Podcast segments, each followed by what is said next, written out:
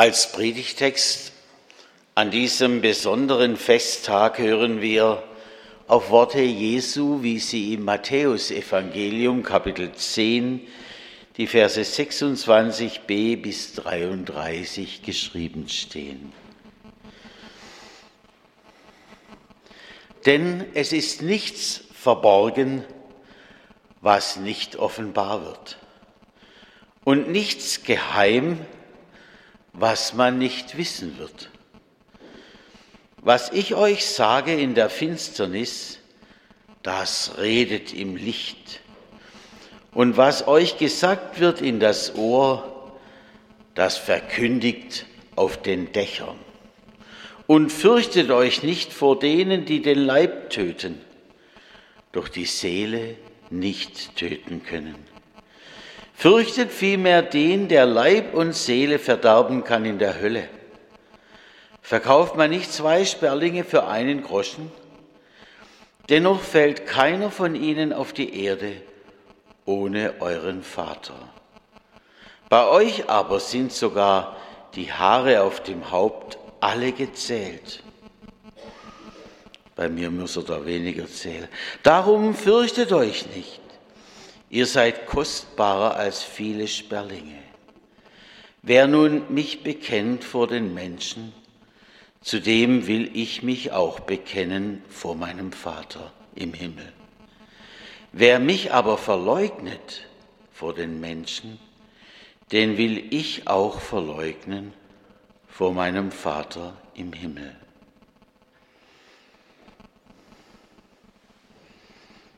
Herr, hilf uns, dass wir deine Wahrheit nicht verschweigen. Amen.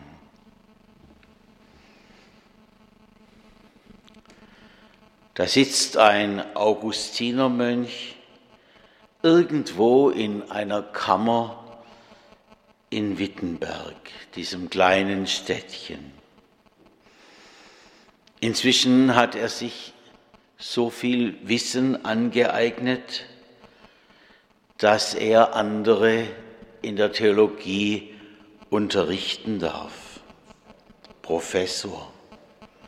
Seine Predigten bringen die Leute zum Aufhorchen. Er hat diese besondere Gabe, dass er so predigen kann, dass es jeder versteht. Die ist selten, diese Gabe.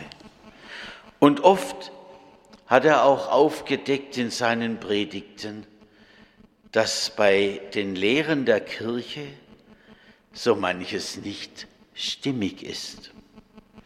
Zum Beispiel, da heißt es in einem Gotteshaus, wir haben irgendeinen Knochen vom Leib des Apostels Petrus und er wird verehrt in einer anderen Kirche vom Jakobus und so weiter. Man verehrt diese sogenannten Reliquien wie ein Heiligtum.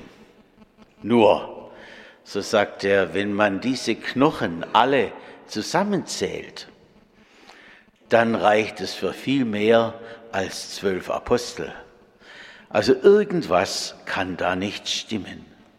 Allein sein Kurfürst Friedrich der Weise hatte eine riesige Sammlung von solchen Reliquien, wahrscheinlich teuer erworben. Geld wurde damit auch gemacht. Die Menschen hören gebannt zu, wenn Martin Luther predigt. Und manchmal gibt es auch etwas zum Schmunzeln. Ist doch schön, wenn es auch in unserem Leben etwas zum Lachen gibt. Und das darf man auch in der Kirche.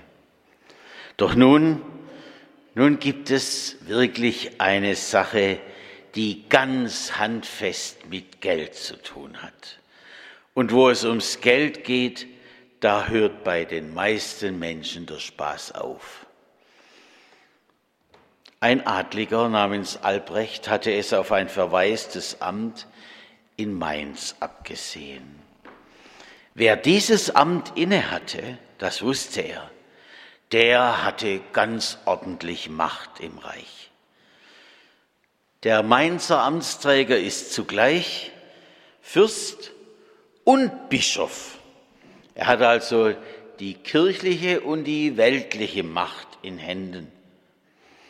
Und wir, die wir auf der Reise waren neulich, wir wissen, dass die, die Fläche, die für das Bistum von Mainz galt, sogar bis Erfurt gegangen ist. So hat uns der Fremdenführer erzählt. Ein riesig weites Gebiet.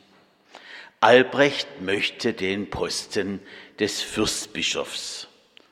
Wie kriegt man den? Hinter vorgehaltener Hand sagt man ihm, das wirst du nur, wenn du gehörig Bestechungsgelder ausgibst. Du weißt, der Papst in Rom will seine Peterskirche verwirklichen und von dem bist du ganz schön abhängig, wenn du Bischof werden willst. Und der braucht Geld. Wer einen Posten will, der muss dafür zahlen. Öffentlich sagt man das nicht, aber es weiß doch jeder. Und Albrecht geht zur damaligen Bank. Wo saßen denn die Banker damals? In Augsburg, nicht wahr? Die Fugger. Und er leiht sich dort Geld aus. Aber die wollen Sicherheiten, wie alle Banken heute auch. Und Albrecht hat eine Idee. Wenn ich erst mal die Macht habe, sagt er, dann werde ich Leute herumschicken, die den Menschen ganz gehörig Angst einjagen. Nämlich, dass sie nach diesem Leben nicht in den Himmel kommen, sondern im Fegefeuer geröstet werden. Und dann biete ich ihnen an, wenn sie Geld bezahlen, jetzt schon, dann werden sie dort aus dem Fegfeuer kommen. Und dann können sie noch einmal bezahlen, nämlich für ihre Eltern. Und noch eine dritte Summe kann fällig werden, wenn sie für die Sünden schon jetzt bezahlen, die sie erst begehen werden. Also dreifache Finanzierung. Das leuchtet auch den Fuggern ein und so kriegt er sein Geld und sein Amt. Und danach geht's los mit der Angstmacherei. Die Menschen glauben es, ist ja bis heute so, je schlimmer und eigenartiger man etwas erzählt, desto eher glauben es die Leute. Und das Geld klingt im Kasten. Der Augustinermönch in Wittenberg erfährt von dieser Praxis. Längst hat er in der Bibel Worte gefunden, die ihm und allen sagen, es ist ein Geschenk Gottes, wenn wir befreit werden aus dem höllischen Feuer zur ewigen Seligkeit. Der Glaube ist wichtig, dieses Geschenk anzunehmen. Die Gnade Gottes kann uns aus allem befreien durch das Kreuz Jesu Christi. Aber mit einer eigentlich fremden Handlung, nämlich dass man Geld hergibt dafür da kommst du nicht daraus. Da machen wir uns nur was vor und gehen erst recht ins Elend. Martin Luther weiß es in seinem Herzen. Und er weiß auch, eigentlich sollte das jeder erfahren. Aber er weiß noch etwas. Wenn ich das den Menschen jetzt sage, dann habe ich einen ganzen Sack voll Gegner gegen mich, die Machthaber der Zeit. Und ich, der kleine Mönch, wie, wie soll ich mich gegen den Fürstbischof in Mainz, zuerst meinte er ja, das wäre gegen den und den Papst, aber er spürte immer mehr, die waren ja die, die das Ganze angetrieben haben. Da, was, was erwartet mich dann? Wer traut sich schon, die Wahrheit zu sagen? Ich glaube, es sind ganz wenige. Und es fällt schwer, es fällt fürchterlich schwer, wenn man weiß, damit schafft man Gegnerschaft. Aber dann gingen dem Martin Luther vielleicht solche Sätze Jesu im Kopf herum, wie wir sie heute gehört haben. Wie sagt er zu seinen Jüngern? Was ich euch sage in der Finsternis, das redet im Licht. Was, ich euch, was euch gesagt wird in das Ohr, das verkündigt auf den Dächern. Also mach den Mund auf. Du musst es weiter sagen. Es geht doch immerhin um das Heil deiner Mitmenschen, damit sie nicht weiter verführt werden. Aber wenn die Oberen das an ihren Finanzen spüren werden, dann werden sie mich gnadenlos bestrafen, womöglich verbrennen wie vor hundert Jahren den Johannes Huss. Was soll ich nur machen? In dieser Not steckt Martin Luther. Und er weiß, die Machthaber werden vor gar nichts zurückscheuen, wenn es ums Geld geht. Und er weiß, auf der anderen Seite, ich mache mich vor Gott schuldig und an meine Mitmenschen, wenn ich schweige. Viele denken bis heute, sollen es doch die anderen sagen.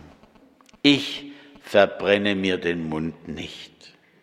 Ich muss nicht immer vorne dran gestanden sein. Aber Martin Luther hört Jesus aus den Worten, die auch in unserem Text stehen. Fürchtet euch nicht vor denen, die den Leib töten, doch die Seele nicht töten können. Fürchtet euch vielmehr, fürchtet vielmehr den, der Leib und Seele verderben kann in der Hölle. Zwischen dem steht Martin. Wenn man den Leib getötet bekommt, fürchterlich. Vielleicht haben Sie gestern Abend diesen überlangen Film gesehen über Thomas Münzer. Und wer den gesehen hat, der weiß, von was ich spreche. Den Leib getötet bekommen, das überlebt der irdische Mensch nicht. Aber es stimmt, was Jesus sagt, wenn Leib und Seele in der Hölle verderben, ist es viel, viel schlimmer. Und im tiefen inneren Ringen setzt sich Martin Luther hin und er schreibt Sätze auf, die ihm gerade geschenkt werden. 95 Sätze gegen das, was gerade hier getrieben wird, aus dem Bistum Mainz her. Und er hängt diese 95 Sätze oder Thesen an der Tür der Schlosskirche auf. Es war ihm mulmig dabei, das kann ich garantieren. Aber er zeigt diese Sätze öffentlich, so wie Jesus es verlangt hat. Und das ist der Grund, dass wir heute Festgottesdienst feiern. Irgendwie der Geburtstag unserer Kirche, obwohl er ihn gar nicht wollte. Er wollte ja nicht eine neue Kirche schaffen. Aber die frohe Botschaft hat gesiegt gegen die Angst, zuerst einmal in Luther selbst. Hätte er den leichteren Weg gewählt und geschwiegen, nicht auszudenken. Wie ist das heute denn in unserer Kirche, die evangelisch heißt, von der frohen Botschaft geprägt? Die evangelische Kirche ist gewachsen. Ich freue mich, dass wir heute an diesem wunderschönen Ferientag, wo meine Frau zu mir sagte, heute werden nicht viele in der Kirche sein, da werden alle im Urlaub sein, trotzdem hier miteinander feiern können. Aber unsere Kirche ist reich geworden, wohlhabend. Und jeder Reiche hat Angst, ob er seinen Besitztum wahren kann ob es auch bleibt, ob er alles halten kann auf dem jetzigen Niveau. Kirchenrenovierungen kosten Geld, das wissen wir am allerbesten. Und dann erst die Personalkosten. Das weiß jeder, der irgendwo in der Leitung eines Betriebs ist. Das ist das Höchste, was man ausgeben muss. Die verschlingen das meiste. Und dann kommt die Sorge auf. Womöglich, ja, wird es weitergehen mit sinkenden Mitgliederzahlen. Können wir dann alles noch auf diesem Niveau erhalten? Müssen wir da nicht als allererstes bei den Personalkosten den Rotstift ansetzen, den Bestand der Pfarrer abbauen, Gemeinden zusammenlegen, dann haben wir wenigstens unseren Beitrag geleistet an der Sicherung der Zukunft der Kirche. Hat Jesus auch so gesprochen? Was meinen Sie?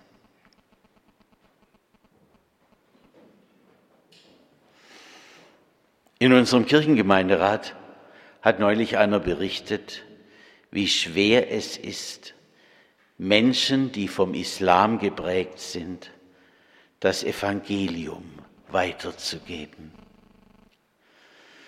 Aber nimmt Jesus deshalb sein Wort zurück? Gehet hin mache zu Jüngern alle Völker? Hat er uns nicht vielmehr Menschen hier vor die Tür gesetzt, damit wir nicht schweigen und vor allem in der Liebe Jesu Christi auf sie zugehen? Muss die Zahl der Glieder der Gemeinde sinken, wo unsere Bevölkerung im Steigen begriffen ist? Gehet hin, machet zu Jüngern alle Völker. Das ist sein Auftrag. Nicht Angst soll unser Anleiter sein, sondern wir dürfen heute noch genauso vom Evangelium geprägt sein, von der frohen Botschaft und die darf uns Zuversicht geben. Wer sich von Sorgen leiten lässt, der wird abstürzen. Jesus Christus und nicht die Sorgen und Ängste. Er ist unser Herr und er will, dass sein Wort laufe. Er hat uns nie befohlen, baut große Kirchen, gar nie. Die in Ulm, die haben ja extra abgewartet, bis der Kölner Dom fertig gebaut war. Und dann haben sie den letzten Rest auf ihren Turm draufgesetzt. Und dann war er ein Stück höher. Das ist nicht die Aufgabe, die wir wahrnehmen sollen. Er hat auch nicht gesagt, baut euch einen großen Kirchenapparat auf, der da alles leitet bis ins Kleinste. Er will, dass sein Wort laufe. Wie sagt er, wer nun mich bekennt vor den Menschen, zu dem will ich mich auch bekennen vor meinem Vater im Himmel.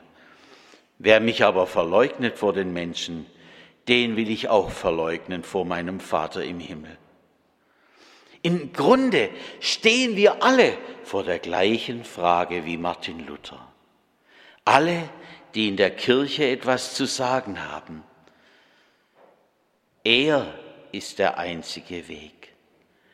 Er ist die einzige Wahrheit. Er ist das Leben und nicht das, was wir planen und denken und vollführen möchten. Ja, denken wir alles so? Oder muss man auch heute dieses Wort wieder neu herausholen aus den Schätzen unserer Bibel? Wer nun mich bekennt vor den Menschen, zu dem will ich mich auch bekennen vor meinem Vater im Himmel.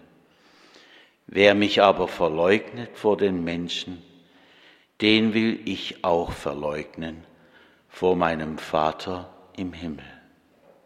Amen.